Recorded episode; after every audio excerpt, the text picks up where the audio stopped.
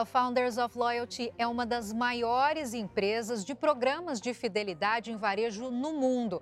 Para falar mais sobre os projetos da empresa, o JR Business de hoje tem o prazer de receber a CEO da El Founders na América Latina, Beatriz Ramos. Seja muito bem-vinda aqui. Muito obrigada pelo convite, Giovana. Bom, tenho que reforçar que o JR Business tem sempre novos episódios toda terça-feira a partir de sete e meia da noite nas plataformas da Record. Bom, Beatriz, então para começar eu queria saber o conceito dos programas de fidelidade. Bom, os nossos programas de fidelidade nós chamamos de programas de fidelidade de curto prazo que geram um relacionamento de longo prazo, né? De um lado vocês têm campanhas de fidelidade que são perenes, ou seja, programas de pontos, né, é, é, etc. E nossas campanhas são campanhas de curto prazo, entre de quatro meses, quatro meses e meio, que geram uma recorrência muito forte dos consumidores, onde eles têm que, é, através de mecânicas lúdicas, juntarem coleções e concentrarem suas compras durante o período da campanha. Uma curiosidade, por que, que sempre campanhas curtas? Tem um motivo?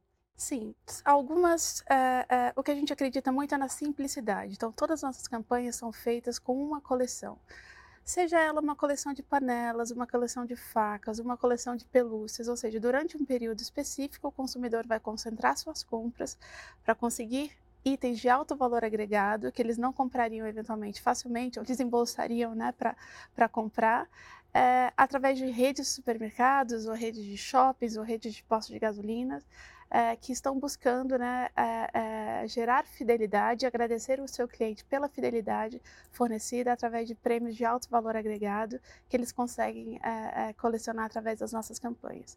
E eu acho que o que é muito legal das dinâmicas que nós desenvolvemos é a simplicidade das mesmas, né? eu, eu reforço muito o que a gente tenta fazer é o básico bem feito, onde para o consumidor é algo muito simples de entender, apesar de por trás das campanhas ter uma complexidade muito grande em, em fazer acontecer, mas para o consumidor é muito simples, é muito lúdico, é, é, muito fácil, tem um alto retorno né, de percepção de valor pelos brindes resgatados. Então, não sei se você já participou, Giovana, de uma das campanhas, seja do Pão de Açúcar, das facas do Jamie Oliver, ou seja, no Extra das panelas, ou seja, na Rede Oba, ou seja, no Mufato, assim, ao redor do país, é, é, quando eu cheguei no Brasil, né, eu voltei para o Brasil 11 anos atrás, é, eu lembro de ir à festinha de aniversário dos meus filhos, né, e eles perguntavam, ah, Bia, o que, que você veio trazer para o Brasil, né, na sua nova empresa?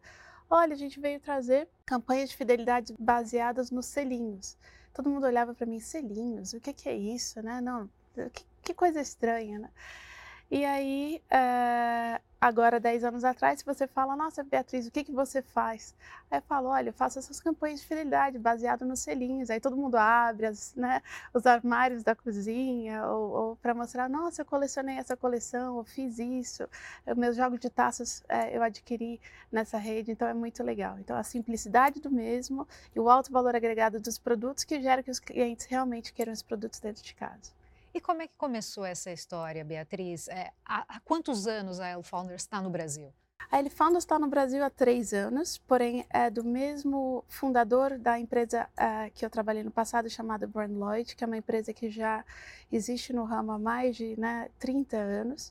É, essa empresa começou os selinhos na Ásia, então todo o conceito dos selinhos começou na Ásia muito tempo atrás, com o intuito de como a gente utiliza os dados dos varejistas, cria mecânicas fortes, porque tudo por trás dos selinhos são dados muito bem analisados né, e mecânicas muito bem elaboradas para atingir um retorno sobre investimento para o varejista e um reconhecimento de, de, de valor de investimento pelo consumidor final. Então, através desses dados, essa mecânica lúdica é feita e todo o relacionamento com os fornecedores globais que fornecem os produtos para nós né, com um preço muito diferenciado, porque a Elefounders não só gera toda a campanha dentro da loja, mas também fornece todos os produtos.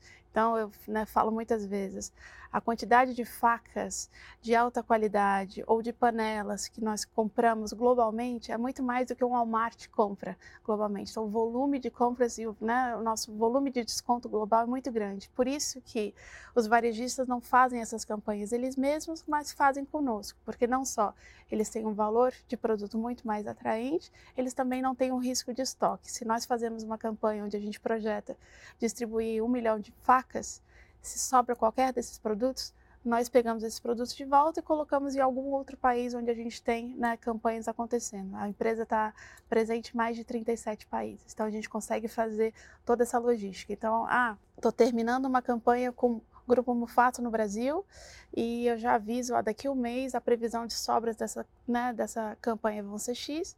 Por que, que eu falo sobra? Sobra nesse caso não é negativo. O que a gente nunca quer é ter falta de estoque, né? A gente fala, nós fazemos campanhas de fidelidade para gerar o engajamento do consumidor. Não existe coisa mais frustrante de você chegar lá, juntar mês após mês seus selinhos, colocar na cartela e depois chegar lá no final e não tem seu produto. Né? Então a gente sempre quer que esteja uma sobra para que o consumidor final nunca se frustre. E aí, quando a gente tem uma visão de quanto que vai sobrar daquela campanha, a gente já fala para o outro país, fala, olha, pode vender essa campanha em outro lugar e aí esses produtos vão para lá para fazer a gestão de estoque. No caso, funcionam todos os produtos para os países onde são levadas então essas sobras, imaginando que cada um tem a sua cultura, tem uma necessidade, né? Como que é feita essa, essa busca é, pelo lugar perfeito para levar essas sobras? Bom, o mais importante sempre é ler o que o varejista está buscando. Então, quando a gente faz qualquer na conversa, primeira conversa com o varejista, a gente tem que entender o DNA dele, qual mensagem que ele quer passar para os seus consumidores e a gente desenha a coleção. Dentro do desenvolvimento do portfólio global, a gente já tem alguns pilares muito, muito importantes, né? Que seja qualidade, multiuso, é, toda a questão de sustentabilidade que é extremamente importante. É, e o que a gente vê é que desde que o produto tem uma, uma alta percepção de valor.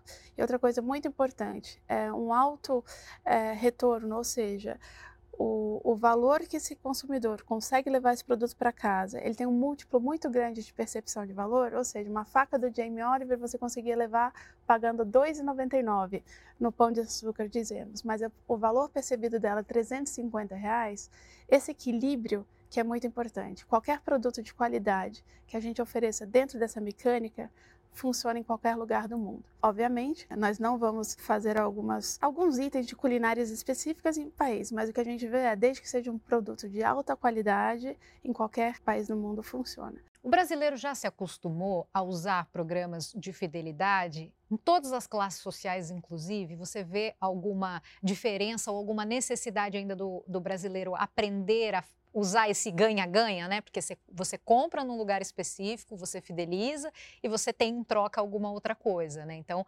teoricamente, é, é um, é um bom negócio. Sim, eu, eu não diria que o brasileiro entendeu, ou na verdade, qualquer pessoa no mundo entendeu completamente todos os programas de fidelidade, porque eu falo muito, né? Muitas vezes você olha no mercado e vê programas de fidelidade que você tem que fazer um doutorado para entender em termos das nossas campanhas, eu acho que sim entende. E a beleza, inclusive, das campanhas é pela sua né, facilidade, muitos varejistas se preocupam, nossa, minha frente de caixa vai demorar a treiná-las para entender, vai dar certo, Bia, não é muito complexo na frente de caixa? Eu falo, um não é muito complexo, a gente né, ensina, obviamente tem uma complexidade, mas a gente consegue é, garantir no treinamento. Mas o bom dessas campanhas é que o consumidor aprende tão rápido que ele vai atrás né, da, da frente de caixa. Cadê o meu selinho? Mas espera aí, é, quanto é que falta para eu completar o meu próximo selinho? Então vira uma coisa lúdica, né? Que a gente fala que tanto funciona muito bem a mecânica, mas que também torna o dia a dia na frente de caixa algo mais prazeroso. Acontecem várias brincadeiras, né? A pessoa da fila fala: "Nossa, você não quer me dar seu selinho não? Você vai querer seu selinho?".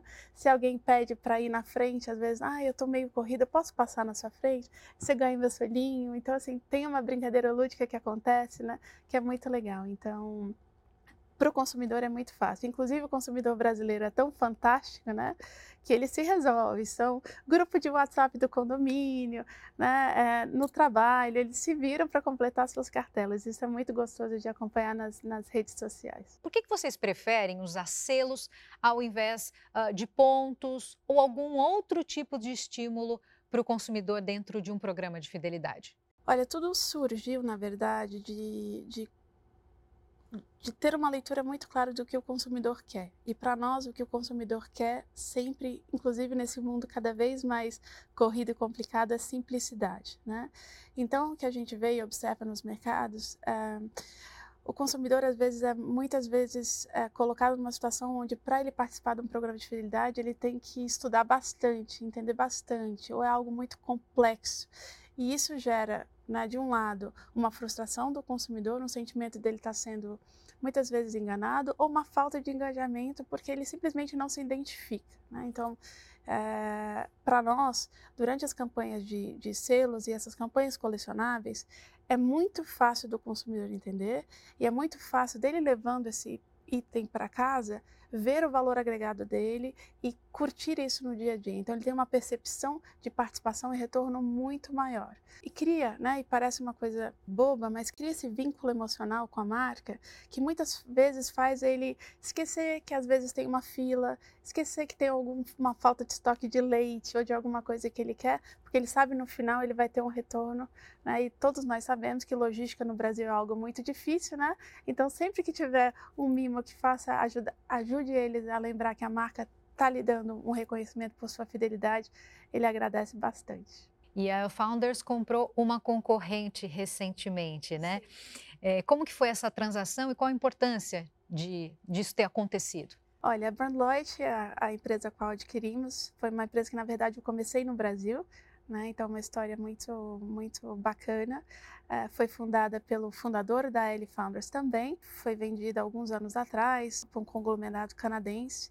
E, na verdade, depois de alguns anos um non-compete, o meu, o nosso conselheiro atual, né, o fundador, teve essa vontade de voltar para o mercado. Então, abordou a empresa e, e adquiriu de volta. E com isso a gente né, se, nos tornamos os líderes globais da, de fidelidade nesse tipo de mecânica colecionável. E quem é o perfil do cliente da El Founders? Que tipo de cliente busca, procura vocês? Você tem um perfil traçado? Olha, eu acho que o perfil dos clientes que nos buscam são pessoas que realmente entendem o que o consumidor quer. Por que, que eu falo isso? A gente olha campanhas de fidelidade ao redor do Brasil, ao redor do mundo, e muitas vezes é, eu vejo que os os varejistas esquecem o olhar para essa realidade do consumidor final. Então, assim, o que, que ele quer, o que, que ele vai conseguir pensar, como a gente faz algo tangível.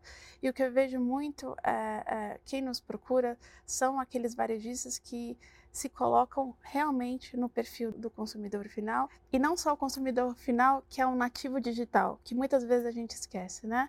É, 60%, 70% do que gasta dentro do varejo alimentar, e na verdade que representa 60% do faturamento do varejo alimentar no Brasil, não são os nativos digitais. Né, são os migrantes digitais. Então, se você olha para, né, não sei quanto digital sua mãe é ou a minha mãe é, que na verdade né, representam todo esse faturamento, elas não querem muito estar num aplicativo de varejista, né? Elas querem ir para a loja, ter sua vantagem e garantir que as coisas estão acontecendo. Então, assim, é, se o varejista está pensando nisso, ele entende que ele também não pode ir somente para o mundo digital, porque é a onda do momento. Não, ele tem que estar atendendo ambos ambos públicos. E na nossa mecânica a gente consegue fazer isso de uma forma híbrida, e ser muito inclusivo. Eu acho que as mecânicas que nós fazemos têm esse perfil de inclusão muito importante para todas as idades, né? Desde você colando com seus filhos a cartela, desde as pessoas na fila, desde as pessoas mais velhas, desde os jovens adultos. Os varejistas que nos buscam né, têm isso em mente e também são varejistas que olham muito para o retorno sobre o investimento que, que eles estão buscando, ou seja, onde eu consigo investir e ter o maior retorno pelo, pelo valor que eu invisto numa numa campanha de, de fidelidade ou numa, numa campanha de marketing geral. Mas em relação às empresas varejistas que procuram, que são parceiras da El Founders, né? É, como é que é o retorno delas? É, porque elas voltam a fazer, quer dizer, isso realmente acontece, essa, esse lucro, é, esse retorno que se quer é efetivo? Então, o que, que acontece? É, você divide suas compras né, em alguns lugares. Você compra na rede X, na rede Y, é, é, produtos de limpeza, você pode ir para a padaria, você vai para açougue. E durante as campanhas, o que a gente vê é uma concentração de compras pelo consumidor. Ou seja, ele deixa de comprar dividir suas compras em vários lugares, ele concentra sua compra nesse varejista, tá? Então, isso é uma forma muito efetiva de apresentar para esse consumidor que eventualmente não comprava padaria lá, não comprava o açougue lá, intro, né, apresentar os, os as diferentes né, segmentos que o consumidor não utilizava antes e também garantir que o share of wallet, né, que a gente tanto chama, fique concentrado dentro da rede. Então, com isso, obviamente, o lucro aumenta, o retorno aumenta e o, o, o varejista tem a sua vantagem. E aí o outro ponto importante também é, imagina, você está em casa cozinhando com a sua panela que você recebeu desse varejista, alguém te pergunta, nossa, quem te deu essa panela? Olha, foi varejista X. Então o marketing que continua muitos anos além da própria promoção é muito forte, né? Então isso também é uma das coisas que ele que a gente chama do share of heart, né, que acontece devido devido à campanha. Parte do coração que, que, o, consum, que o varejista consegue é, conquistar através das campanhas. E tem algum setor mais difícil de fidelizar ou tem alguma campanha que acaba não sendo é, bem feita, bem planejada e isso faz com que as pessoas não se fidelizem? Desde que você entregue o que você promete, é, não tem como dar errado. Eu acho que o consumidor, né, ele se frustra quando você promete algo e não entrega o que você está prometendo. Então, uma campanha não sair bem só depende, um, os dados estão, né, obviamente, muito bem analisados, o que é uma, né, se você me pergunta, Bia, você é uma empresa de dados ou você é uma empresa de marketing, nós somos muito mais uma empresa de dados do que de marketing, então dados muito bem analisados, um controle de gestão de estoque e de, de fraude, né, muito importante, porque selinho é dinheiro, né, a cada 20 reais você ganha um selinho, colecionando o selinho você ganha uma panela, então todo um controle de fraude muito importante a ser feito, controle de liberação das peças todas importadas. Então, assim, uma campanha bem executada não tem como frustrar o consumidor final, porque a garantia de um produto de alta qualidade é algo que a gente oferece durante, né, durante todo o processo de venda da, da da proposta para o varejista. E no caso dos clientes finais, eh, em algum momento eles se frustram ou deixam de usar os programas de fidelidade por falta de informação? E vocês já têm bastante pesquisas, né? Vocês já têm muita informação, muitos dados, Sim. como você disse. Sim. É perceptível quando o cliente não entende ou não tem informação suficiente, ele para de, de ir atrás desse objetivo? Extremamente. Então, o que a gente vem acompanhando, né, do que é, algumas empresas vêm fazendo, é, no momento que você muda a mecânica.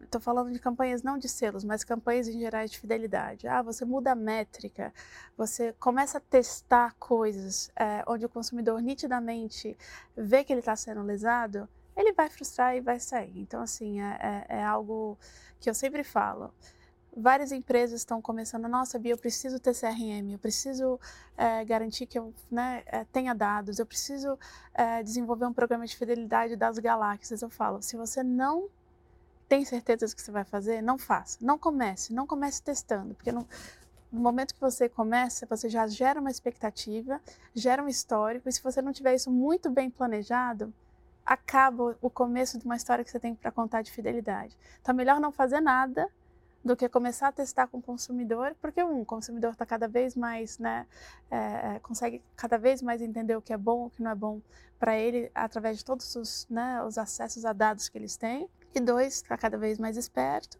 E dou todo esse conselho a qualquer empresa que está pensando em fazer um programa de fidelidade. Não ache que ter altos níveis de generosidade é onde você vai dar. Cashback, que é um tema muito forte, gera um apelo emocional para você? Você tem uma, uma, uma ligação para um cashback, todo mundo já faz, né? Então, cashback é algo que todo mundo está fazendo. Qual o diferencial que isso gera? Né? É, se um, e, e, isso em um impacto muito grande na margem do varejista. Então, assim, cashback entrou, ficou, está cada vez maior, mas não gera nenhuma fidelidade no final das contas, né? E ao contrário disso, só garante que a margem dos varejistas fiquem cada vez menores. E nas nossas campanhas, o que a gente tenta é manter uma margem saudável, é, trazendo mais venda para as redes, né? A concentração de compras das vendas, é, uma percepção de valor muito alto né, do brinde que vai para casa e, e, um retorno é, tanto emocional, tanto financeiro para ambos o consumidor como para a rede. E a expectativa para novos projetos para o ano que vem, 2024? São muitas, né? Eu acho que um dos desafios que vários, né, vários executivos e executivas que sentaram nessa cadeira devem falar é contratação, né? Eu acho que a empresa está crescendo sem parar, mas a contratação às vezes não vem no mesmo ritmo que as vendas e a gente não vende sem ter a garantia que vai fazer um trabalho com excelência. Então, se você me perguntar, o maior desafio da empresa no momento não, não são vendas, são contratações no ritmo que a gente, a gente precisa. A gente tem um time muito diferenciado e a gente né, sempre quer manter essa qualidade, então a gente vai em busca de, de vários talentos constantemente. E temos muito, né, nós começamos no varejo alimentar no Brasil, entramos para o ramo de shopping centers né, com a rede Guatemi, que é uma rede que a gente trabalha com já há alguns anos. É, tem outros segmentos que a gente vai entrar em 2024 que eu não posso ainda, ainda falar, mas são muito interessantes e que, que demonstram que a febre de selinhos, na verdade, né, contagiou o Brasil como um todo, a América Latina como um todo e, e todos os segmentos, na verdade. Beatriz Ramos, muito obrigada por estar aqui no JR Business e compartilhar um pouco desse sucesso com a gente. Muito obrigada, Giovana, pelo convite. Bom, você já sabe, o JR Business é o nosso espaço para falar sobre histórias de sucesso e negócios. Os novos episódios sempre de terça-feira, sete e meia da noite. Eu agradeço pela sua companhia. Até a próxima.